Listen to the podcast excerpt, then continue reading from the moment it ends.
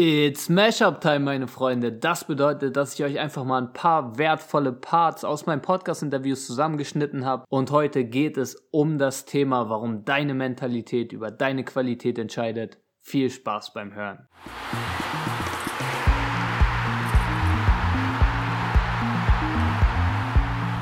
Willkommen zum Mind Game Fußball Podcast mit Christoph Kleinert.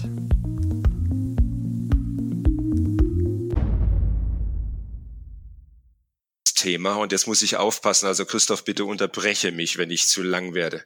Mentalität kommt für mich vor Qualität. Mentalität schlägt Qualität.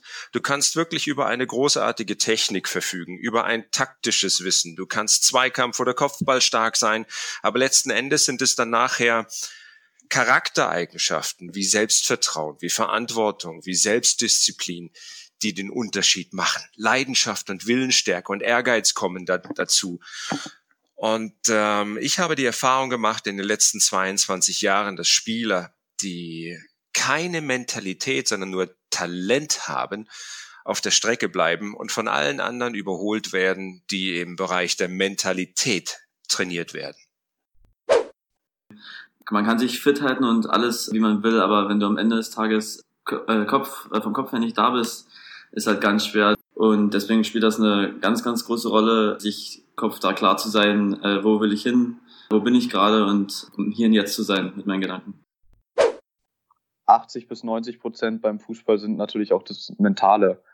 Ich meine, du kommst nicht irgendwo hin, wenn du nicht unglaublich viel trainierst und, und immer, immer irgendwie versuchst, das Bestmögliche aus dir rauszuholen, beziehungsweise an deinen Schwächen zu arbeiten und so, aber das weiß ja jeder. Du musst halt irgendwie deinen deinen Weg finden, ähm, deine Leistung abzurufen.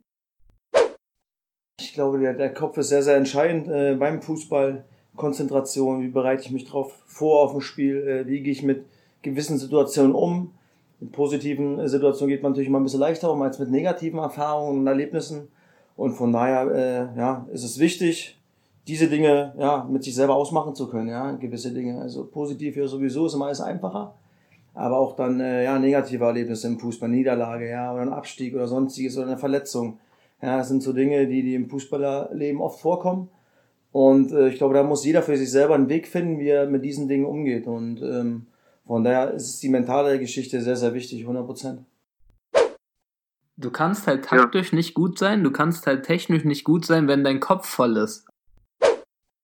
Für mich, äh, so, sobald es Richtung Wettkampf geht im Sport, ähm, die mentale Komponente eine ganz große Komponente und ähm, genau wie ich jetzt eine Vorhandtechnik oder im Fußball einen Freistoß technisch trainieren muss, damit der sich einschleift und sich automatisiert, muss ich eben auch diese mentale Komponente ähm, bestmöglich so oft wie möglich trainieren, um einfach Erfahrung zu haben. Ne? Also Wettkampferfahrung ist natürlich noch besser als diese Wettkampfsimulation im Training, aber das ist ja immer das, immer wieder, wenn man mit erfahrenen älteren Athleten spricht, die sagen, ja, wenn ich, wenn ich diese Erfahrung, diese Wettkampferfahrung, die ich jetzt mit Mitte 30 habe, mit Anfang 20 gehabt hätte, das hätte mir super weitergeholfen. Das heißt für mich eben einfach, je mehr Erfahrung, äh, vor allen Dingen in Drucksituationen, in entscheidenden Situationen, so können wir sie auch nennen, kann ja auch eine sehr positive entscheidende Situation sein, das ist ja nicht nur immer negativ, ähm, aber je mehr Erfahrung ich damit habe, umso einfacher wird es mir fallen, diese in, im Wettkampf positiv für mich zu gestalten muss auf jeden Fall trainieren. Also ich kann jetzt nicht sagen, so, ähm, ach Mensch, jetzt ist hier kurz vor, vor, kurz vor Schluss, ja.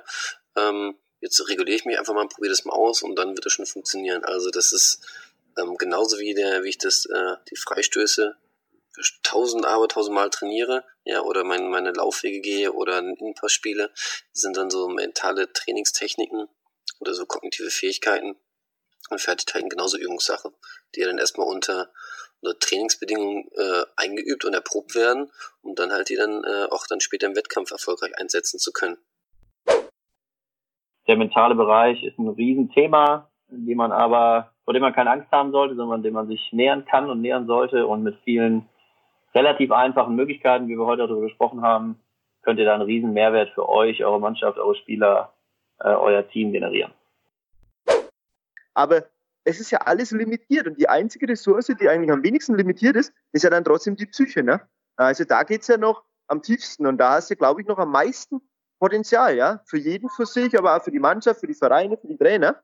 Ja, ähm, da glaube ich halt wirklich, ähm, dem gehört, glaube ich, ein bisschen so die Zukunft in die nächsten Jahre. Und Jürgen Kloppet hat in seiner Biografie etwas Wunderbares geschrieben. Er hat gesagt, im Kopf war ich erste Liga, mit den Füßen war ich Landesliga. Am Ende hat es dann gereicht für die zweite Liga. Und das sagt sehr, sehr viel aus über die Möglichkeiten, die du hast, wenn du zwar nicht über das Talent verfügst, aber über die Leidenschaft. Wenn Fußball tatsächlich dein Ding ist, wenn du bereit bist, den Preis dafür zu bezahlen, den Weg zum Fußballprofi anzutreten, dann kannst du das auch schaffen. Davon bin ich felsenfest überzeugt.